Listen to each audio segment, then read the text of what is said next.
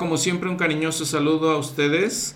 Este es el episodio número 21 del año 2 de este podcast Reflexiones de las Escrituras. En este episodio vamos a estudiar los capítulos 21 al 23 de Mateo, Marcos capítulo 11, Lucas capítulo 19 y 20 y también vamos a ver Juan capítulo 12 y vamos a reflexionar sobre las enseñanzas de nuestro Salvador, vamos a aplicarlas a nuestras vidas, vamos a escuchar los mensajes de los profetas en cuanto a los eventos que acontecen en su vida, vamos a escuchar también de los eruditos de las escrituras, las personas que han estudiado, que han aprendido las escrituras, principalmente de la, de la facultad de la Universidad de Brigham Young. Y entonces vamos a ver que como dice Juan, estamos empezando a hablar de la última semana de la vida del Salvador. Juan nos dice en el versículo 1 de este capítulo 12, y Jesús, seis días antes de la Pascua, fue a Betania, donde estaba Lázaro, el que había estado muerto, a quien había resucitado de entre los muertos. La palabra de resucitado, si ven ahí su nota al pie de la página, levantar, vivificar, volver a la vida. Y habíamos platicado un poco ya de todos estos pasajes en nuestro episodio de la Pascua, el episodio número 15. Y en ese momento les comenté pues que se iba a repetir algunas de las historias, vamos a verlas ah, nuevamente, vamos a analizarlas un poco más a detalle, un poco más a profundidad, porque obviamente es la última semana de la vida del Salvador y les había comentado en aquel momento la semana más importante en la historia de nuestro mundo, de nuestra humanidad. Recordemos que la manera en la que los judíos contaban los días empezaba al atardecer, cuando se metía el sol de un día, y luego continuaba hasta el atardecer, donde se ponía el sol del siguiente día. Ellos se basaban en la, este, la narración de Génesis, donde dice que la tierra estaba desordenada y vacía y las tinieblas estaban sobre la faz del abismo. Y dice y dijo Dios haya luz y hubo luz entonces para ellos empezaba el día en la noche. Entonces seguía al siguiente día. Y habíamos visto las vigilias que como las contaban no había varias vigilias durante la noche. Y empezaban básicamente sus labores a las 6 de la mañana después de que pasa la noche cuando sale el sol entonces así es como está contando la narración Juan en su Evangelio, que de acuerdo con los estudios de las Escrituras puede ser el Evangelio eh, de acuerdo con cronología más exacto. Los Evangelios sinópticos, Mateo, Marcos, Lucas, no son tan exactos. Ellos basan sus narraciones en la geografía, en, donde estaba el Señor. Si estaba en Galilea, entonces las narraciones se basan en eso. Si estaba en Judea, igualmente. Juan aquí de todas maneras nos dice que el Señor había estado en el lado este del río Jordán. Si ven sus mapas, ahí van a ver al lado derecho, que es el este. Ahí estaba y baja hacia este Betania. Betania, muy cerca de Jerusalén. Ahí vivían los hermanos Lázaro, María y Marta, que si recordamos eran muy cercanos al Señor. Entonces, continuando en este capítulo 12, nos dice la narración, habían llegado a Betania y dice que allí hicieron una cena. Marta servía y Lázaro era uno de los que estaban sentados a la mesa con él. Entonces María tomó una libra de perfume de nardo puro, de mucho precio, y ungió los pies de Jesús y los enjugó y se los enjugó con sus cabellos y la casa se llenó del olor del perfume. Claro, una libra, medio kilo de perfume, y dice mucho precio, perfume muy fino, obviamente se iba a llenar toda la casa del olor del perfume. Si nosotros compramos, vamos a una tienda y compramos algún perfume, regularmente los venden 100 mililitros, 200 mililitros, ya es un perfume grande. Esto era medio kilo. Y obviamente les digo, era algo muy fino, era algo muy especial, era una manera en la que las personas mostraban respeto y cierta adoración a la persona que le proporcionaban esto. Y obviamente muy correcto es pensar que María mostró adoración, adoró al Señor. Y luego viene una historia, pues Judas Iscariote sin el espíritu del Señor, ya estaba creo que mal mentalmente, dice que por qué no se vende este perfume a los pobres, para, o perdón, para darle el dinero a los pobres. Y entonces les dijo Jesús, o le dijo Jesús a él, déjala, para el día de mi sepultura ha guardado esto, porque a los pobres siempre los tendréis con vosotros, mas a mí no, me no siempre me tendréis. Y vean la aclaración que hace el apóstol Juan aquí, porque dice que a Judas Iscariote no le interesaban realmente los pobres, sino que era ladrón y tenía la bolsa y sustraía todo lo que se echaba en ella, se echaba cosas a la bolsa, no le interesaban las, lo, que, lo que según él ayudar a los pobres, ¿no? En los evangelios sinópticos habíamos leído una historia muy parecida, sin embargo dice que se lleva a cabo en la casa de Simón el leproso. Y los estudiosos de la escritura nos dicen que probablemente este Simón el leproso era el padre de María, de Marta y de Lázaro. Entonces por eso lo mencionan así los evangelios sinópticos, pero es muy parecido. Y por ejemplo, hay otra narración en Lucas 7, pero en Lucas 7 dice, la historia es un poquito diferente, porque dice que la mujer era una persona este, adúltera, o más bien pecadora, y sucede en la casa de Simón el fariseo. Y esta mujer dice que estaba llorando y se acercó a Jesús y trajo un frasco de alabastro con perfume. Entonces dice, llorando, comenzó a regar con lágrimas sus pies y los enjugaba con los cabellos de su cabeza y besaba sus pies y los ungía con el perfume. Entonces es una historia diferente. Les digo, en otro lugar, este, con una mujer pecadora, no podemos pensar que las, estas mujeres que eran tan que estaban tan cerca del Señor, que son Marta y María, hayan sido mujeres pecadoras. Aunque la verdad es que tampoco podría ser de extrañar eso. Pero digo, hay situaciones en esta otra narración de en la casa de Simón el fariseo donde se cuentan historias un poco diferentes, se alejan un poco la historia de la otra, aunque muy parecida en la manera que ungen los pies del Señor. Otro detalle interesante es en el versículo 7, donde el Señor le dice a Judas Iscariote, déjala, para el día de mi sepultura ha guardado esto.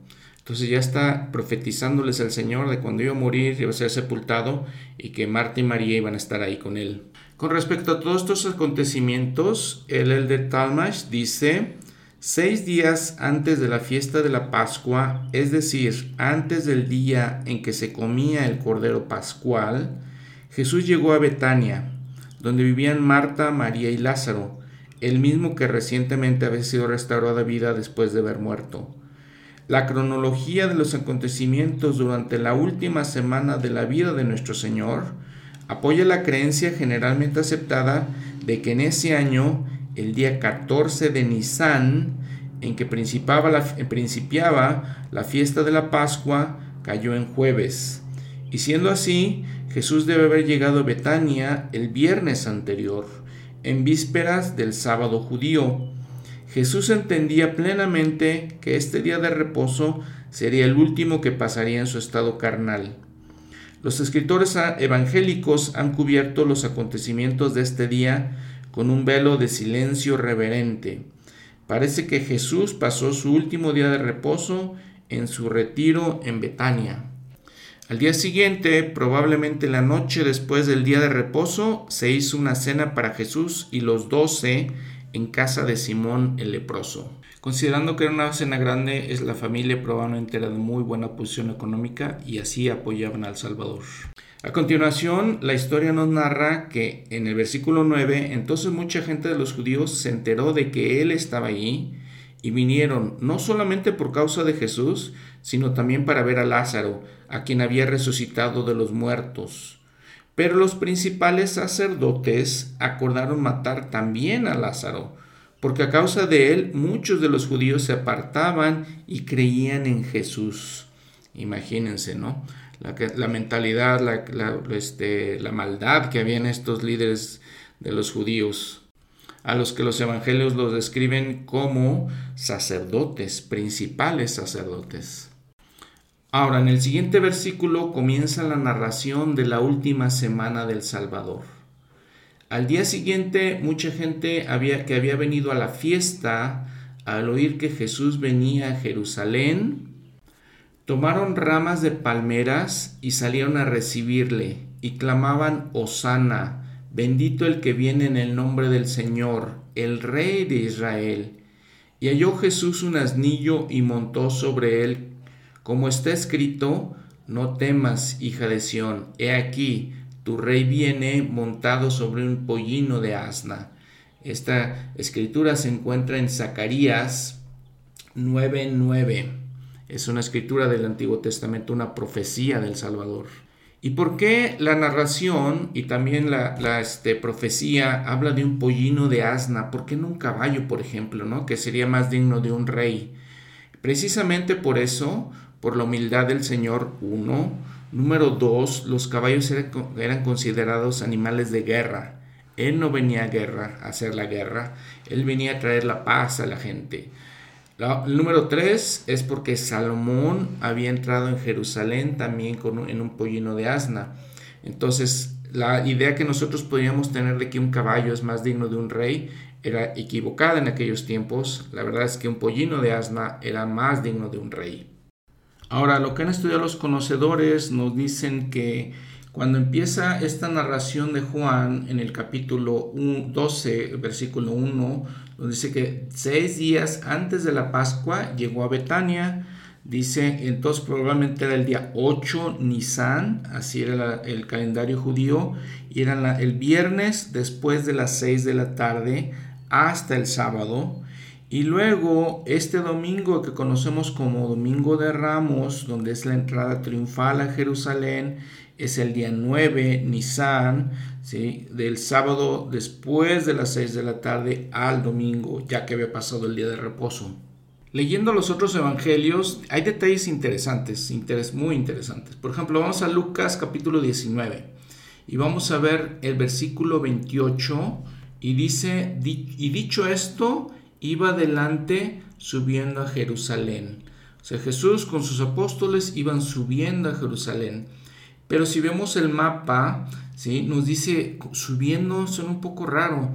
Dice, llegando a cerca de Betfagé y de Betania, al monte que se llama de los olivos, envió a dos de sus discípulos.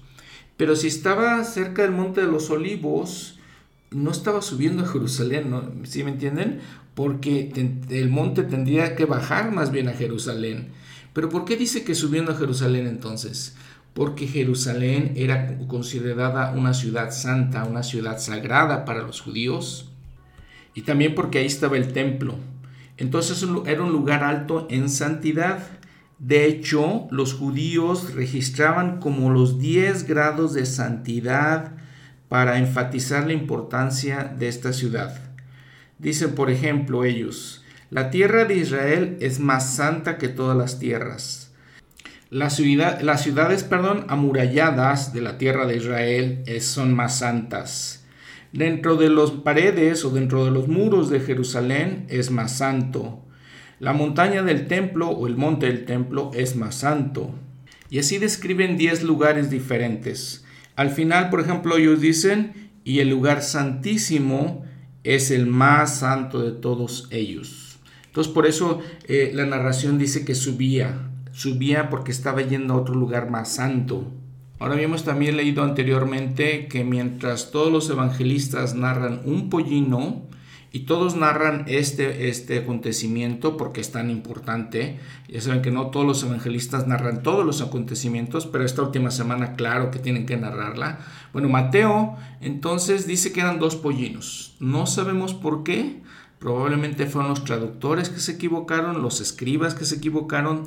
Tal vez Mateo le gustaba mucho eh, recalcar las cosas y las repetía dos veces. Es otra opción que dicen los estudiosos. Pero bueno, les digo, hay, cada uno de los evangelistas narra eh, los, los eventos un poquito diferente. Ahora, necesitamos notar que cuando el pueblo en Jerusalén, si toma las ramas, si las ramas de palmeras, dice Juan, era un símbolo de reyes.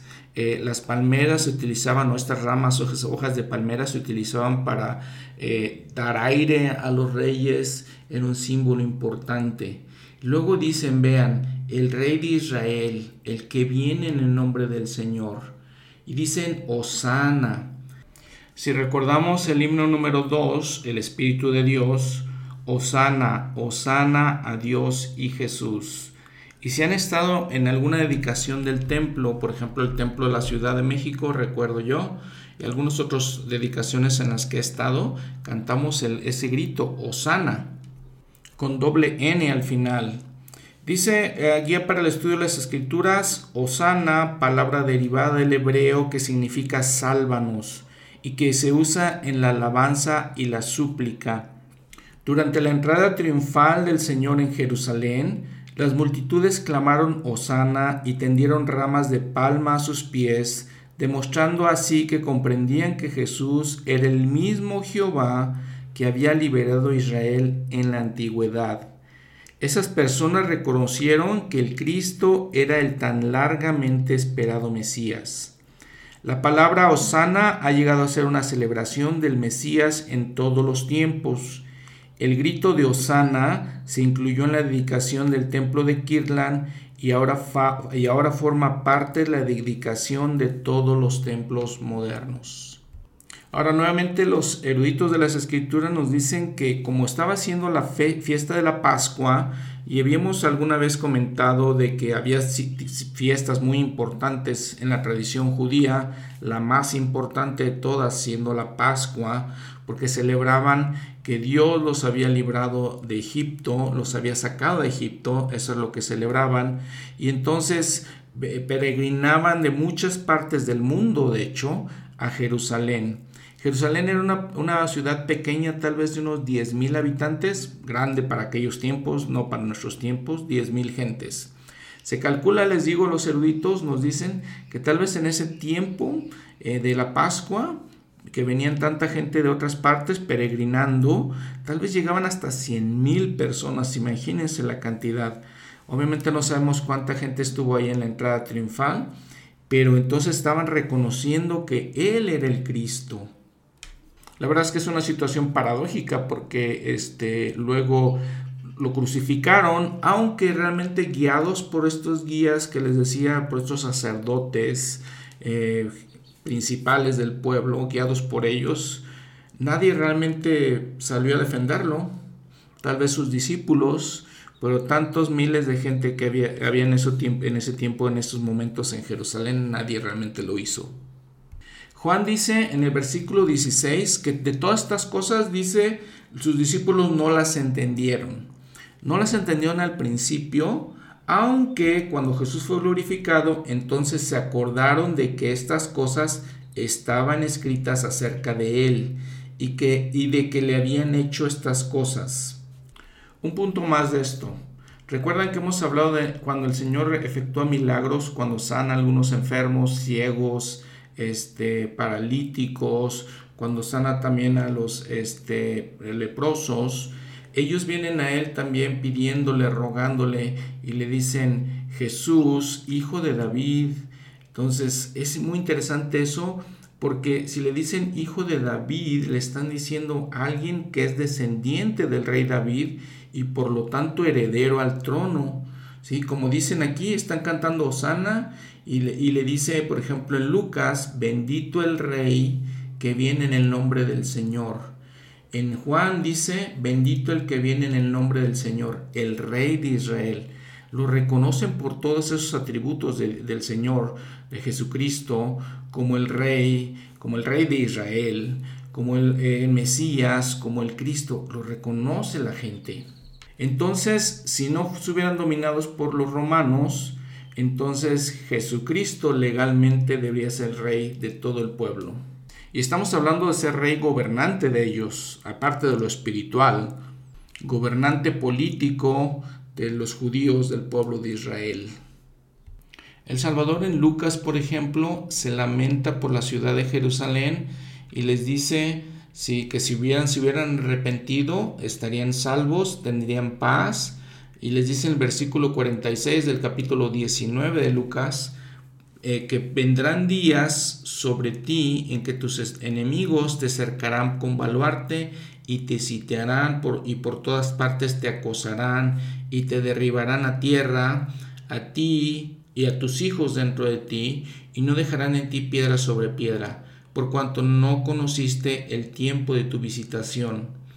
Iba a pasar en el año 70 después de Cristo, iba a venir los romanos, iban a destruir aún más todo Jerusalén, incluyendo el templo.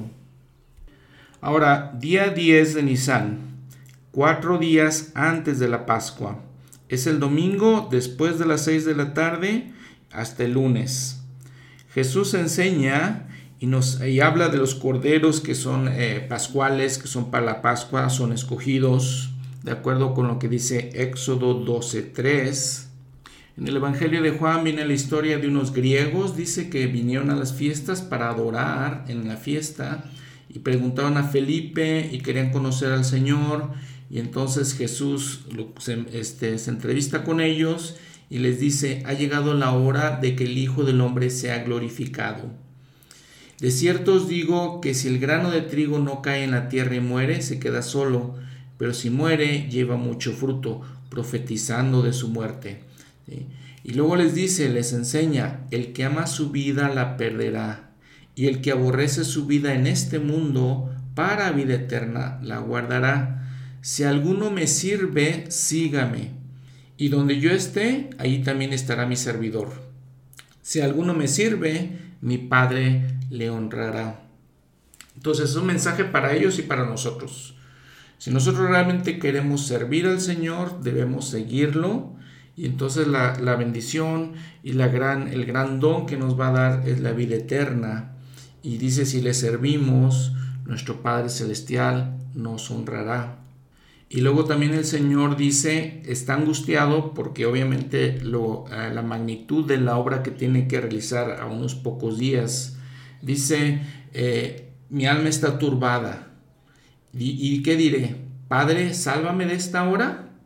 Para esto he llegado a esta hora. Entonces, ¿cómo les dice? Sí, sí, mi alma está turbada, estoy preocupado, pero no voy a decir, Padre, sálvame. Para esto estoy preparado. Dice, Padre, glorifica tu nombre. Tu nombre, fíjense, nuevamente, eh, el Salvador en la magnitud eh, la magnificencia de su carácter le da la honra a nuestro Padre Celestial, no a Él mismo, a nuestro Padre Celestial. Entonces viene una voz del cielo, ya lo he glorificado y lo glorificaré otra vez. Y dice que había gente que estaba presente, lo había oído, la voz del cielo, ¿sí? Y entonces pensaban que era un trueno y luego pensaban que era un ángel que les había hablado y les dice el Señor, no ha venido esta voz por causa mía, sino por causa de vosotros. Y yo, si soy levantado de la tierra, a todos atraeré a mí mismo.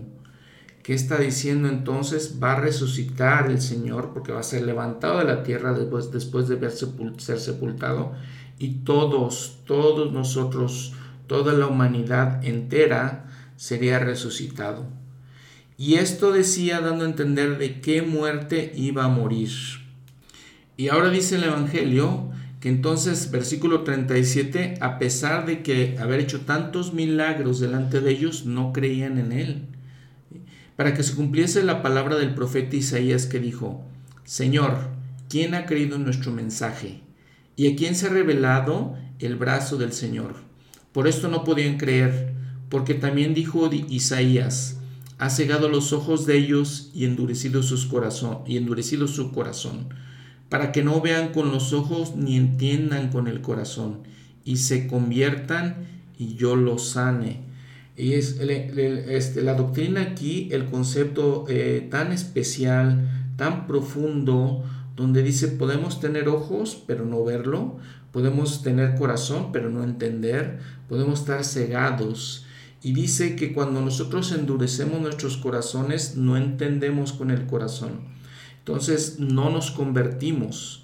Podemos ir a la iglesia y podemos escuchar y podemos seguir estar cegados como estos hombres, como estos, esta gente de Jerusalén, y ver milagros y ver muchas cosas y estar cegados y no entender con el corazón. Cuando entendemos con el corazón, dice de Bednar, es cuando realmente somos convertidos. ¿sí? Y dice aquí es el Señor o la Escritura, dice, y cuando se conviertan, Él nos va a sanar. Estas cosas dijo Isaías cuando vio su gloria y habló de él.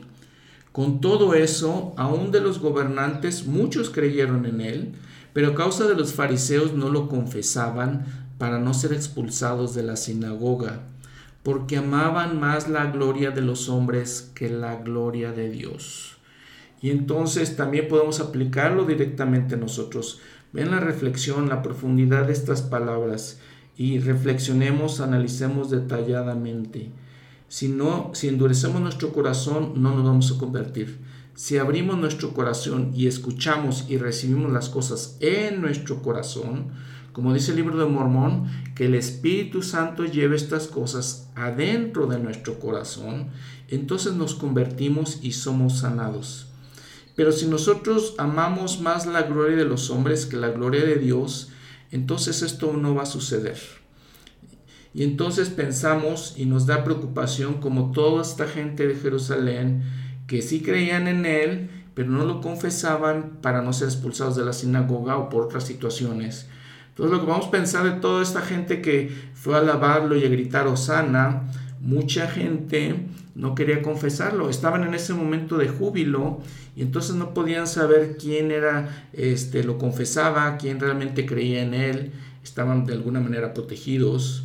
Solamente fueron algunos pocos que fueron realmente sus discípulos, entre ellos obviamente los apóstoles, que sí lo siguieron y continuaron siguiendo. Ahora el Señor, el Salvador dice, Jesús clamó y dijo, el que cree en mí no cree en mí, sino en el que me envió. Y el que me ve, ve al que me envió. Yo, la luz, he venido al mundo para que todo aquel que cree en mí no permanezca en tinieblas. Y al que oye mi palabra y no las guarda, yo no le juzgo, porque no he venido a juzgar al mundo, sino a salvar al mundo. El que me rechaza y no recibe mis palabras, tiene quien le juzgue la palabra que he hablado, ella le juzgará en el día postrero. Les digo, todas las enseñanzas aquí, la profundidad de estas enseñanzas. No vamos a ser juzgados por nadie, sino más bien la propia palabra, el propio evangelio nos va a juzgar en el día postrero. Y Él está hablando el Señor, Él no está para juzgarnos de esa manera, vino para salvarnos. Entonces tal vez eh, nos separamos de nuestro Padre Celestial, principalmente cuando no somos obedientes, cuando no, no seguimos las eh, enseñanzas del Salvador. Y como hemos visto en otras ocasiones, el Salvador nos toma la gloria para Él mismo. Versículo 49, yo no, no he hablado por mí mismo, sino que el Padre que me envió, Él me ha dado mandamiento de lo que he de decir y de lo que he de hablar. Y sé que su mandamiento es vida eterna. Así que yo hablo, lo que yo hablo, lo hablo como el Padre me lo ha dicho. Les comentaba alguna vez que todo esto va en concordancia con el plan de salvación, con el concilio en los cielos, donde el Salvador se ofrece, o Jesús se ofrece como el Salvador, y entonces no quiere la honra para sí, sino quiere la honra de nuestro Padre Celestial. Y Él hace la voluntad de nuestro Padre Celestial. Él no establece el plan de salvación, Él sigue lo que nuestro Padre Celestial le dijo que hiciera. Y aquí nos muy claramente nos está enseñando nuevamente esto. Y en estas palabras de Jesucristo, muchas cosas para reflexionar, ¿no creen? Todas las enseñanzas que queda, eh, como siempre, impresionantes las cosas que él dice. Eh, cuando él dice, el que cree en mí, ¿sí? no cree en mí, sino más bien cree en el que me envió. Y el que me ve, ve al que me envió. Entonces nosotros vemos a, Jesucristo, estudiamos de su vida, aprendemos de Él y también entendemos y aprendemos al mismo tiempo de nuestro Padre Celestial. Obviamente la gente en ese tiempo vio directamente al Salvador y también entonces está viendo nuestro Padre Celestial. Y entonces son profundas y especiales sus palabras profundamente cuando dice, por ejemplo, no he venido a juzgar al mundo, vine a salvar al mundo. Y, dice, el que me rechaza y no recibe mis palabras, tiene quien le juzgue. La palabra que he hablado, ella le juzgará en el postrer día. Impresionante todo esto. eh, importante, muy eh, increíble, ¿no? Dice, no he hablado por mí mismo otra vez, sino que el Padre que me envió, Él me ha mandado de lo que he de decir. Podemos eh, concordar esto con el plan de salvación, el concilio en los cielos, donde Jesús se presenta, se propone, se hace voluntario para ser el Salvador y para decir, toda la honra va al Padre Celestial. El plan de salvación es de nuestro Padre Celestial y Jesús solamente se propone para seguir ese plan. Entonces aquí nos da también esto. ¿Sí? Y nos dice, su mandamiento, el mandamiento de nuestro Padre es vida eterna, es vivir en la presencia de Dios. Entonces, profundo todo esto para nuestra reflexión y aplicación en nuestra vida. Ahora, en el día 10 Nisan, que es el domingo después de las 6 de la tarde hasta el lunes, El Salvador enseña. Y luego en el día 11, que es el lunes después de las 6 de la tarde hasta el martes, enseña en el templo. Y entonces leemos también la historia, la narración de cuando él eh, saca a todos los vendedores del templo. Dice el encabezado en el capítulo 21 de Mateo, purifica el templo y dice entonces que llega, nos cuenta la narración, dice, entra Jesús en el templo de Dios y echó fuera a todos los que vendían y compraban en el templo, y volcó las mesas de los cambistas y las sillas de los que vendían palomas, y les dijo, escrito está, mi casa, casa de oración será llamada, pero vosotros la habéis hecho cueva de ladrones. Esto sucede obviamente en lo que es la manzana del templo, no, podemos eh, pensar que es adentro del templo. Si podemos ver, si ustedes tienen acceso a una computadora, pueden buscar en Google y ahí van a encontrar varias gráficas de lo que, es de lo que era el templo de Herodes. El templo de Herodes habíamos platicado que pues, era una estructura impresionante eh, y sabíamos conociendo a Herodes que era un villano, era una persona malvada, al mismo tiempo construyó muchas cosas para los judíos. Y entonces, esta es una de sus grandes obras. Y entonces vemos todo lo que corresponde a esta manzana. Eh, ahí vamos a ver, por ejemplo, les recomiendo unas que se llama Carvel, con K y con B grande, Carvel Multimedia ahí van a ver impresionantes, están muy bonitas estas gráficas, ahí se van a dar cuenta de cómo estaba el templo. Entonces el Señor echa a todos estos vendedores de lo que es la manzana del templo. Y dice que mientras estaba ahí, vinieron a él ciegos y cojos y los sanó. Ahora, ¿qué pasaba con esto? Los saduceos eran los que dirigían, controlaban todas las operaciones del templo. Cuando el Señor hace esto, Obviamente, todo dice los principales sacerdotes y los escribas, si se, se molestaron. También dice la escritura que se maravillaron cuando el Señor realizaba todos estos milagros sanando. Y dice que había muchachos, este es el versículo 15 del capítulo 21 de Mateo, que aclamaban en el templo. Estos muchachos decían, Osana al Hijo de David. Y los principales sacerdotes, escuchando esto, se indignaron. Y entonces eh, le dicen, ¿oyes lo que estos dicen? Y Jesús les dijo, sí, ¿nunca leísteis? De la boca de los pequeños y de los niños de pecho perfeccionaste la alabanza. Y dejándolos salió fuera de la ciudad a Betania y se hospedó allí.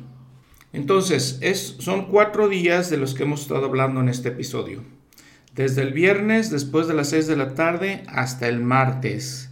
Son los días 8, 9, 10 y 11 de Nisan. En estos eh, días suceden otras cosas en medio de todas estas experiencias del Salvador. Una de ellas, por ejemplo, es que se encuentra una higuera. Cuando ahorita estábamos leyendo que él se va a Betania y encuentra una higuera, dice, se levanta en la siguiente mañana versículo 18 del capítulo 21 de Mateo, dice, y viendo una higuera cerca del camino, fue a ella, pero no halló nada en ella, sino hojas solamente, y le dijo, nunca más, jamás, nunca jamás nazca de ti fruto. Y de inmediato se secó la higuera. Y al ver esto los discípulos maravillados decían, ¿cómo se secó al instante la higuera? Y respondiendo Jesús les dijo, de cierto os digo que si tenéis fe y no dudáis, no solo haréis esto de la higuera, sino que si a este monte decís, quítate y échate al mar, será hecho. Y todo lo que pidáis en oración, creyendo, lo recibiréis. ¿Qué dice el Señor? O sea, ¿qué significa esto de la higuera? ¿Por qué se preocupa el Señor por esto? ¿Por qué le dice que se seque esta higuera? El Elder Talmash dice en Jesús el Cristo, dice, habían salido de Betania desde muy temprano y por el camino Jesús tuvo hambre. Mirando hacia adelante vio una higuera que se distinguía del resto de muchas otras de la región por el hecho de que se hallaba cubierta de hojas, aunque la temporada de la fruta todavía no llegaba.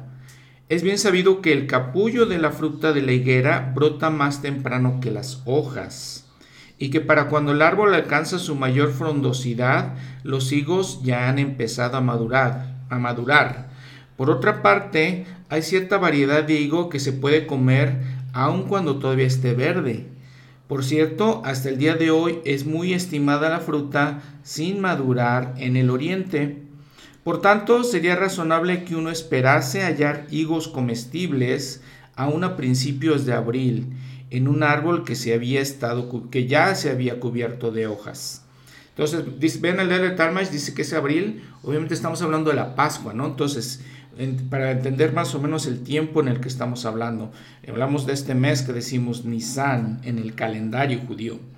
Dice, cuando, sigue diciendo el de Talmash, cuando Jesús y el grupo llegaron a este árbol particular, sobre el cual con justificada razón esperaba, esperaban hallar abundancia de fruta, no encontraron en él sino hojas. Era un árbol de hermoso aspecto, pero sin fruto y estéril. Y entonces escuchen aquí la, este, la reflexión, la enseñanza que nosotros podemos aprender. Dice, no tenía ni higos secos de la estación anterior que con frecuencia se hallaban en los árboles fructíferos durante la primavera. Jesús pronunció sobre el árbol un decreto de esterilidad perpetua.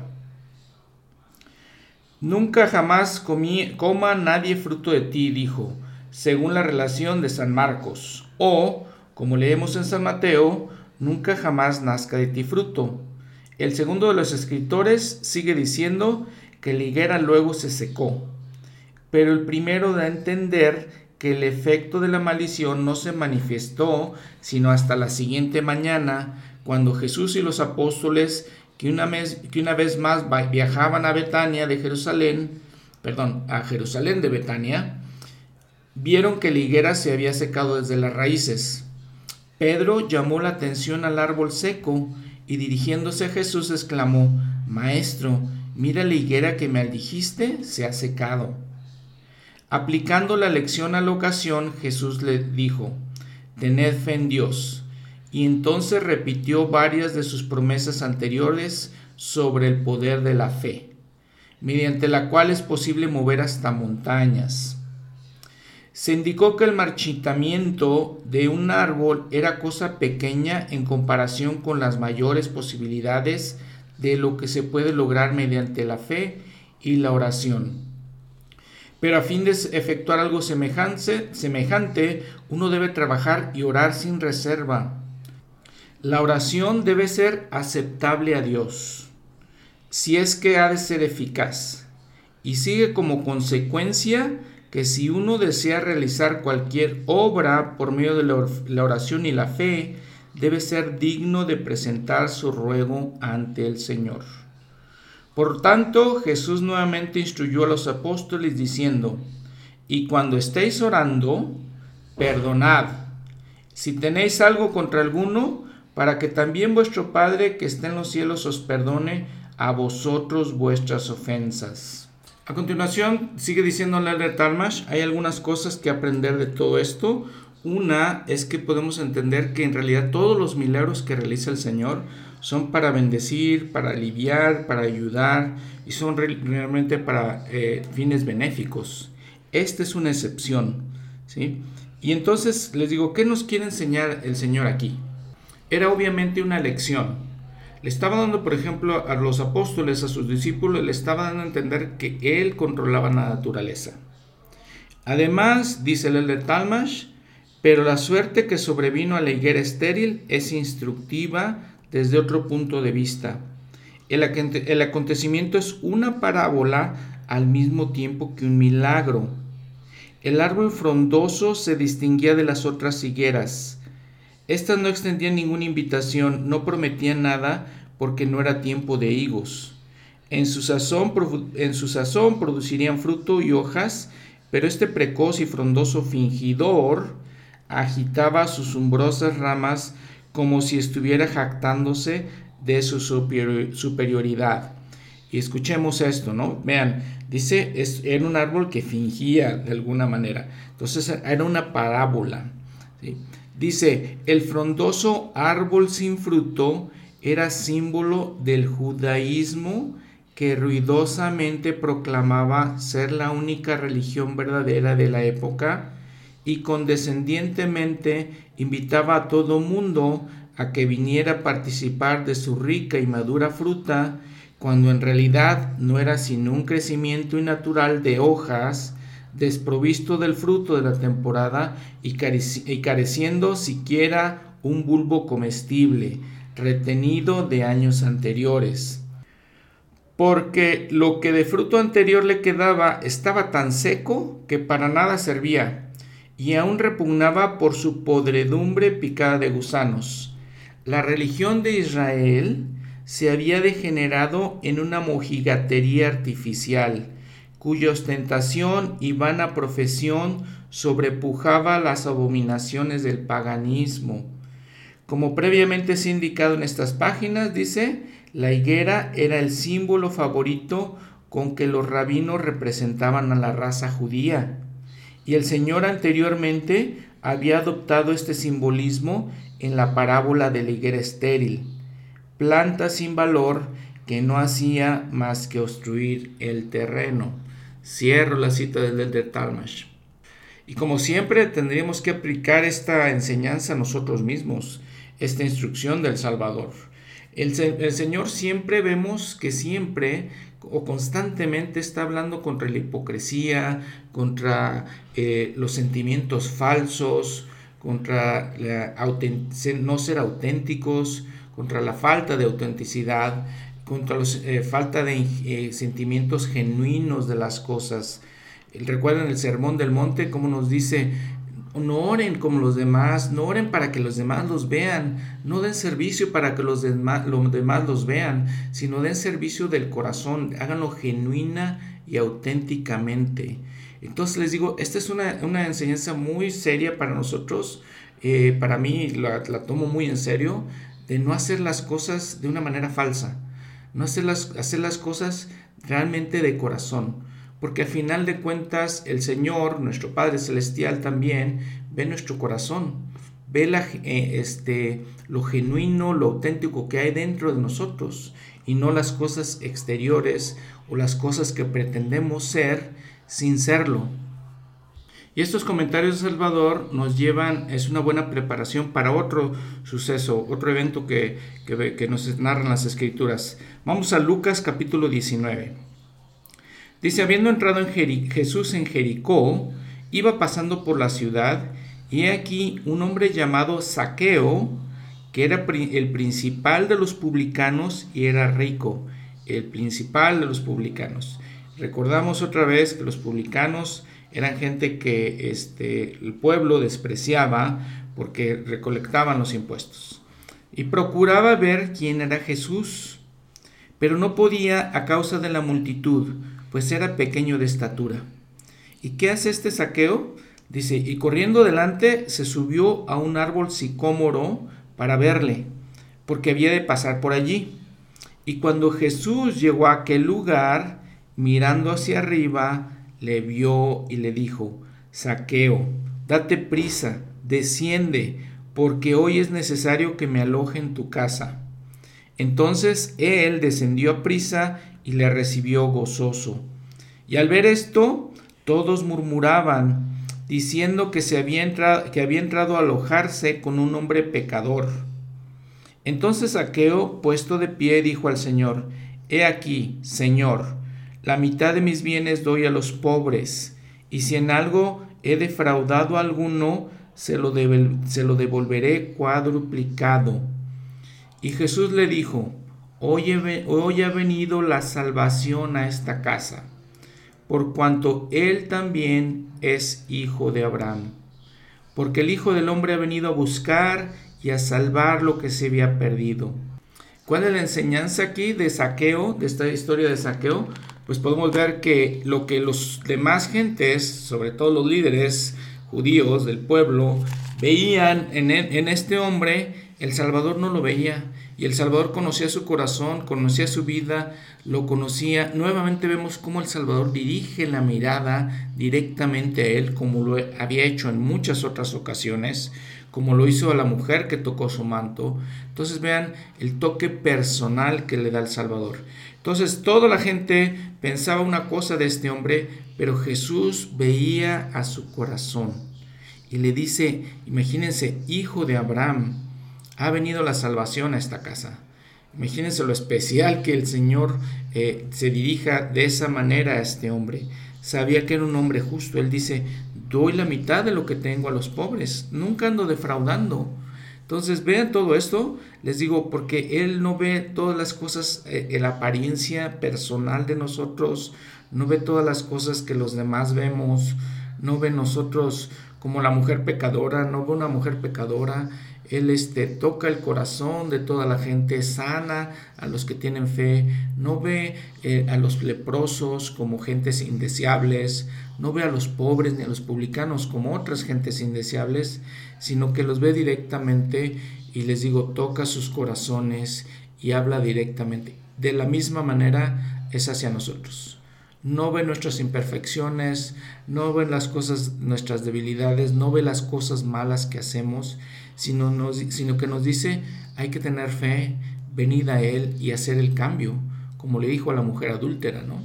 Vete y no peques más. Eso es lo que ve el Señor. No tiene la misma vista que nosotros. Y por lo tanto, si vemos en todas sus enseñanzas, nos dice, no debemos juzgar. No debemos ver lo que no alcanzamos a ver, lo que no nos es competente ver, porque no entendemos. Citando nuevamente la de Talmash, dice él, habiendo visto a Jesús y conversado con él, este jefe de los publicanos creyó y se convirtió. Como prueba del cambio que había ocurrido en su corazón, Saqueo allí mismo prometió voluntariamente al Señor que haría cualquier reintegro o restitución, restitución necesarios. He aquí la mitad de mis bienes doy a los pobres, y si en algo he defraudado a alguno, se lo devuelvo cuadruplicado. Estas son obras dignas de arrepentimiento. El hombre comprendía que no podía remediar su pasado, pero sabía que podía expiar en parte algunos de sus malos hechos. Su promesa de restaurar por cuadruplicado lo que hubiese adquirido ilegalmente concordaba con la ley mosaica sobre la restitución, pero sobrepujaba la recompensa requerida. Jesús aceptó la confesión de arrepentimiento de Saqueo. Otra oveja perdida había vuelto al redil. Se había recuperado otro tesoro perdido. Había regresado a la casa del Padre otro hijo rebelde. Porque el Hijo del Hombre vino a buscar y a salvar lo que se había perdido. Cierro la cita. Ahora, en estas enseñanzas que da el Salvador, podemos esperar que haya parábolas, ¿no? Y viene la parábola de las diez minas en este capítulo 19 de Lucas. El Señor habla de esto, habla por ejemplo de otras parábolas que podemos comparar, por ejemplo, de la de los talentos. El de Bruce R. McConkie, por ejemplo, dice, Jesucristo estaba en camino a Jerusalén por última vez. En el término de unos días moriría sobre la cruz y para los judíos en general parecería que él había fracasado en establecer el prometido reino mesiánico, para corregir el falso concepto de que el reino de Dios, queriendo decir el reino político, el reino que gobernaría sobre todas las naciones con el rey Mesías a su cabeza, el reino milenario, se manifestaría inmediatamente, Cristo dio la parábola de las diez minas, comparar con la parábola de los talentos, Cierro esta cita del Elder McConkie. Dice, por ejemplo, el versículo 11 en este capítulo 19 de Lucas. Y oyendo estas cosas, ellos estas cosas, prosiguió Jesús y dijo una parábola. por cuanto estaba cerca de Jerusalén y porque ellos pensaban que el reino de Dios había de ser manifestado inmediatamente. Dijo pues, un hombre noble partió a una provincia lejana para recibir un reino y volver, y llamó a diez siervos suyos, les dio diez minas y les dijo, negociad entre tanto que vuelva. Pero sus conciudadanos le aborrecían, enviaron a tras él una embajada diciendo, no queremos que éste reine sobre nosotros. Y aconteció que al volver él, habiendo recibido el reino, mandó llamar ante él a aquellos siervos a los cuales les había dado el dinero, para saber lo que había negociado cada uno. Y vino el primero diciendo, Señor, tu mina ha ganado diez minas. Y él le dijo, Bien, buen siervo, por cuanto, eh, por cuanto en lo poco has sido fiel, tendrás autoridad sobre diez ciudades. Y vino otro diciendo, Señor, tu mina ha producido cinco minas. Y también este dijo, tú también estarás sobre cinco ciudades. Y vino otro diciendo, Señor, he aquí tu mina, la cual he tenido guardado, guardada en un pañuelo, porque tuve miedo de ti, por cuanto eres hombre severo, que tomas lo que no pusiste y ciegas lo que no sembraste. Entonces él le dijo, mal siervo, por tu propia boca te juzgo, y sabías que soy hombre severo, que tomo lo que no puse, y que ciego lo que no sembré. ¿Por qué pues no pusiste mi dinero en el banco, para que al volver yo lo hubiera recibido con los intereses? Y dijo a los que estaban presentes, quitadle la mina y dadla al que tiene diez minas. Y ellos le dijeron, Señor, tiene diez minas. Pues yo os digo que todo el que tiene le será dado mas al que no tiene, aún lo que tiene le será quitado. Y también aquellos mis enemigos que no querían que yo reinase sobre ellos, traedlos acá y matadlos delante de mí. Entonces, esta eh, parábola, si recuerdan también, la parábola de los talentos es muy parecida. La única diferencia es que cuando hablamos de talento nos damos un poquito más de cuenta de que si nos dan talentos, todos tenemos talentos, debemos decir. Si el Señor nos ha dado estos talentos, tenemos que utilizarlos para nuestro beneficio y beneficio de los que nos rodean también. El presidente Joseph F. Smith dijo, todo hijo y toda hija de Dios ha recibido algún talento y cada cual tendrá que rendir cuentas precisas del uso o abuso que se haga de él. Cierro la cita. El manual de principios del Evangelio nos dice algo de esto, similar a todo esto, o más bien nos habla de cómo usar nuestros talentos. Dice, no podemos esconder nuestros talentos, no debemos esconder nuestros talentos. Debemos utilizarlos para que los demás puedan ver nuestras buenas obras y glorifiquen a nuestro Padre Celestial. ¿Qué tenemos o qué podemos hacer para desarrollar esos talentos? Primero, debemos descubrir nuestros talentos hacer una evaluación de nosotros mismos para saber cuáles son nuestras aptitudes y habilidades. Nuestra familia y amigos pueden ayudarnos con eso. También le deberíamos pedir a nuestro Padre Celestial que nos ayude a saber cuáles son. Segundo, debemos estar dispuestos a dedicar tiempo y esfuerzo para desarrollar el talento que deseamos adquirir. Tercero, Debemos tener fe en que nuestro Padre Celestial nos ayudará y tener fe en nosotros mismos. Cuarto, debemos aprender y adquirir las destrezas necesarias para desarrollar nuestros talentos. Podemos hacerlo tomando una clase, pedir a un amigo que nos enseñe, leer libros al respecto. Quinto, debemos poner en práctica nuestros talentos. Todo talento requiere esfuerzo y trabajo y el llegar a dominarlo requiere dedicación. Sexto, debemos compartir nuestros talentos con los demás. Estos mejoran cuando los ponemos en práctica. Y fíjense que el apóstol Pablo nos dice que no seamos descuidados con estos dones o talentos que el Señor nos da. Dice, por ejemplo, en 1 Timoteo 4:14, no descuides el don que hay en ti, que te fue dado por medio de la de profecía con la imposición de las manos del Consejo de Ancianos. En la epístola de Santiago, uno de los probables hermanos de Jesús, en el Nuevo Testamento, nos dice en el capítulo 1, versículo 17, Toda buena dádiva y todo don perfecto viene de lo alto y desciende del Padre de las Luces. En otra parábola que el Salvador da en el capítulo 22 de Mateo, nos habla de una fiesta, una fiesta de bodas que hace el rey para su hijo. Esta parábola la comenta el elder Bednar en la conferencia de octubre del 2022. Y dice que el reino de los cielos es semejante a un rey que hizo una fiesta de bodas a su hijo. Vea primero, es el reino de los cielos. La parábola está hablando del reino de los cielos. Y dice, y envió a sus siervos para que llamasen a los invitados a las bodas, pero no quisieron venir.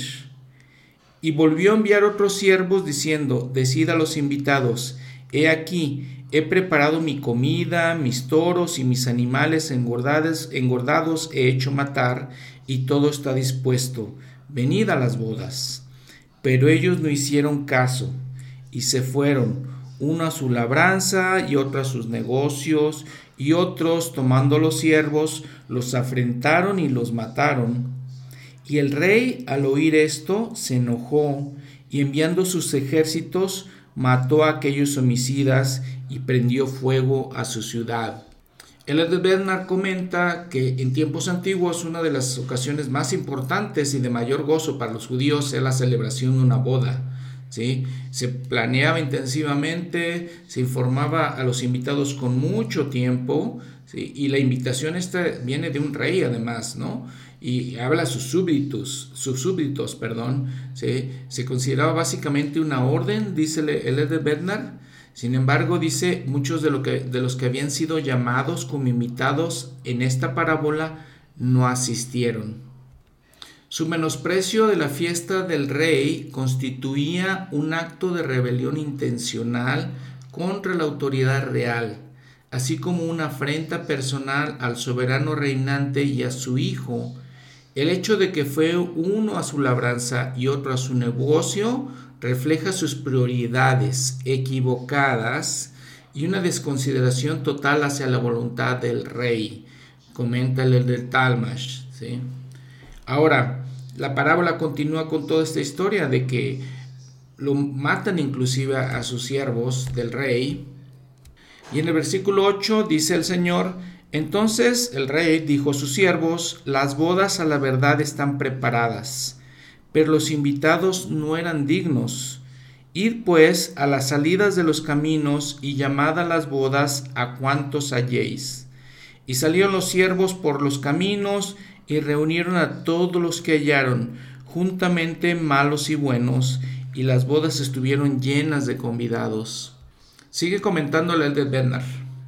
La costumbre en aquellos días era que el anfitrión de la fiesta de boda, en este caso el rey, proporcionara la vestimenta para los que habían sido invitados a ella.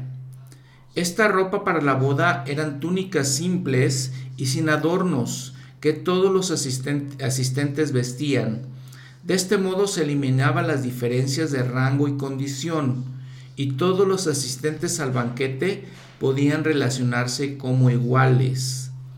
Las personas que fueron invitados en los caminos para asistir a la boda no habrían tenido el tiempo ni los medios para procurarse una vestimenta apropiada como preparación para el acontecimiento, por consiguiente, el rey probablemente dio a los invitados ropa de su propio guardarropa. A todos se les dio la oportunidad de vestirse con ropas reales. Al entrar el rey en el salón de bodas, observó a los asistentes e inmediatamente reparó en un invitado que llamaba la atención por no llevar ropa puesta de boda. El hombre fue llevado ante el rey y éste preguntó, Amigo, ¿Cómo entraste aquí sin estar vestido de boda? Mas él enmudeció.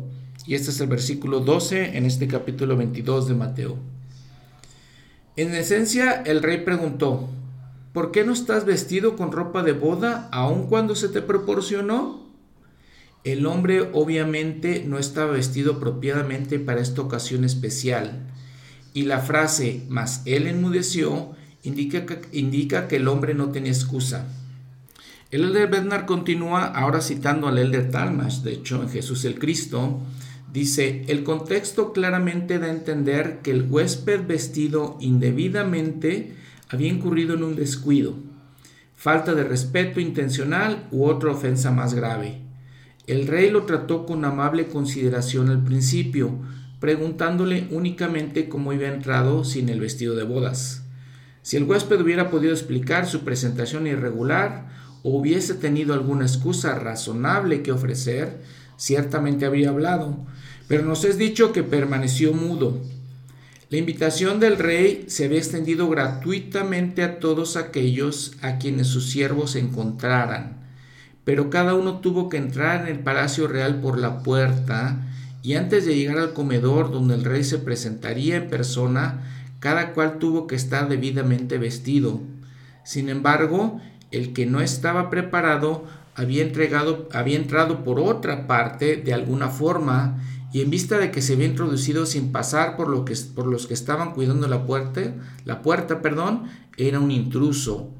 Y entonces continúa de Bernard citando ahora a un escritor cristiano, donde dice, el juicio que hizo el rey de este hombre no se basó principalmente en que le faltara la ropa de boda, sino en que, de hecho, estaba decidido a no ponérsela el hombre deseaba el honor de asistir a la fiesta de boda, pero no quería seguir la costumbre del rey, quería hacer las cosas a su propia manera. Su falta de vestimenta apropiada revela, revelaba su rebelión interior contra el rey y sus instrucciones. Y aquí la verdad haciendo un paréntesis, creo que podemos entender hacia dónde va dirigida esta parábola y también lo que, la manera en que lo usó Ledet Bernard para enseñarnos. Dice, sigue diciendo Ledet Bernard que la parábola termina con este penetrante pasaje de las Escrituras, porque muchos son los llamados, pero pocos los escogidos. Y nos dice que el profeta José Smith, de hecho, en su traducción de la Biblia, inspirada en la Biblia, dice, porque muchos son los llamados, pero pocos los escogidos, por cuanto no todos están vestidos de boda. Continúa la de Bednar. La invitación a la fiesta y la decisión de participar en ella están relacionadas, pero son diferentes. La invitación se extiende a todos los hombres y mujeres.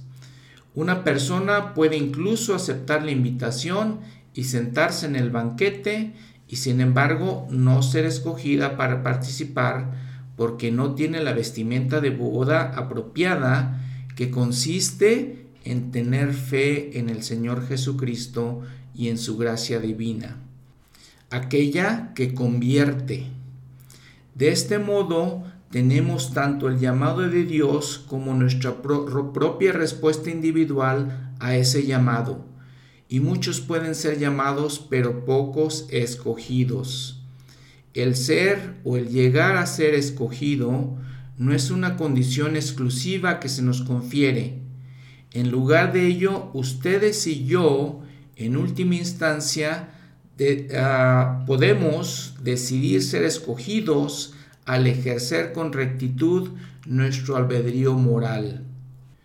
Y luego nos recuerda la de Bernard, la escritura en Doctrina y Convenios 121, donde dice, ¿y por qué no son escogidos? Porque han puesto su corazón en las cosas de este mundo y aspiran a los honores de los hombres. Dios, continúa la de Bernard, no tiene una lista de personas favoritas a la que debemos esperar que se añada nuestro nombre algún día. Él no limita a los escogidos a unos cuantos. Por el contrario, nuestro corazón, nuestros deseos, nuestro cumplimiento de las ordenanzas y los convenios sagrados del Evangelio, nuestra obediencia a los mandamientos y, lo más importante, la gracia y misericordia redentoras del Salvador determinan si seremos contados como uno de los escogidos de Dios. Dadas las muchas ocupaciones, las muchas ocupaciones de nuestra vida diaria y la conmoción del mundo contemporáneo en que vivimos, podemos distraernos de las cosas eternas que más importan, haciendo del placer, la prosperidad, la popularidad y la distinción nuestras principales prioridades. Nuestra preocupación a corto plazo con las cosas de este mundo y los honores de los hombres pueden llevarnos a perder nuestra primogenitura espiritual por mucho menos de un guisado de lentejas. Y aquí está citando el de Bernard la situación con Jacob y Esaú, donde Jacob este, dio un potaje a Esaú y le pidió la primogenitura y como Esaú tenía hambre y era más importante para él el hambre que la primogenitura, se la dio. Entonces, eh, eh, siendo el ejemplo esto de cómo podemos cambiar las cosas importantes, esenciales de la vida por cosas temporales y este, sin, que no son duraderas, que son vanas y que se este, desvanecen fácilmente. Después el Edith Bernard nos recuerda es entender la escritura que habíamos visto en el Antiguo Testamento el año pasado, eh, de que dice el profeta Ageo. Dice, pues así ha dicho Jehová de los ejércitos, meditad bien sobre vuestros caminos.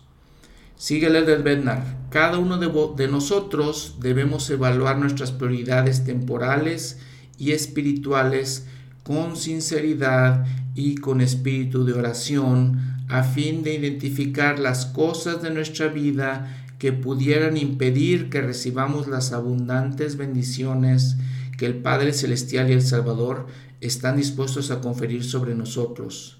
Y sin duda, el Espíritu Santo nos ayudará a vernos nosotros mismos como realmente somos.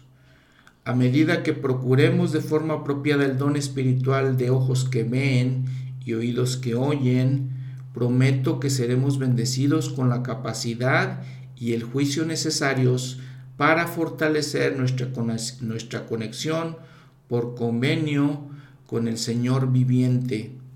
También recibiremos el poder de la divinidad en nuestra vida, en nuestra vida. Y finalmente seremos llamados y también escogidos para el banquete del Señor. Cierro la cita de la Bednar. Ahora, Versículo 35 viene una de las eh, frases, o más bien podemos decir uno de los pasajes más especiales, más conocidos en las escrituras, donde dice un, eh, intérprete de la ley llegó para preguntarle, tentándole y diciéndole, Maestro, ¿cuál es el gran mandamiento de la ley? Y Jesús le dijo, amarás al Señor tu Dios con todo tu corazón y con toda tu alma y con toda tu mente. Este es el primero y grande mandamiento. Y el segundo es semejante a este, amarás a tu prójimo como a ti mismo. De estos dos mandamientos dependen toda la ley y los profetas. Aquí el Señor obviamente le está explicando que aun cuando ellos pensaban, estos este, intérpretes de la ley, fariseos y saduceos y todas estas sectas pensaban que tenían que hacer muchas cosas y ponían mandamientos sobre ya los mandamientos de la ley de Moisés, ideas sobre todas esas ideas y abrumaban a la gente, aquí el Señor nos está diciendo las cosas como son simples, sencillas y directas. Tenemos que amar a Dios y amar a nuestros semejantes, de eso depende todo. Toda la ley, todo el Evangelio depende de esto. Para poner atención y reflexionar detenidamente es lo que dice el Señor cuando amar al, Señor tu Dios, dice, con todo tu corazón, con nuestros sentimientos, lo que hay en nuestro corazón. Sabemos que en nuestro corazón no están los sentimientos, pero esa es la manera que lo eh, este, simbolizamos. Con toda tu alma, con todo lo que hay en ti, con toda tu mente, tus pensamientos, ¿Y qué incluye todo esto? Los deseos de nuestro corazón, los deseos que hay en, nosotros de hacer las cosas buenas, cómo pensamos, cómo actuamos, cómo nos este, desarrollamos, las cosas que, hay en, nuestro, en nuestros sentimientos, en nuestra manera de pensar.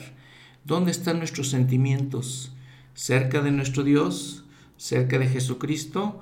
¿O en otras cosas, como ya hemos visto, que son vanas e inútiles, ¿no? Cosas del mundo. Para terminar nuestras conclusiones, ¿qué reflexiones de todo esto que platicamos, de todo lo que eh, estamos estudiando de la vida del Salvador, de todas sus palabras, cuáles les digo, cuáles son las reflexiones que tenemos de todo esto? ¿Cómo lo aplicamos a nosotros? Lo que les decía hace un momento, ¿no? Tenemos que entender que en nuestro corazón, en nuestra mente, en nuestra alma en general, nosotros adoramos a Dios.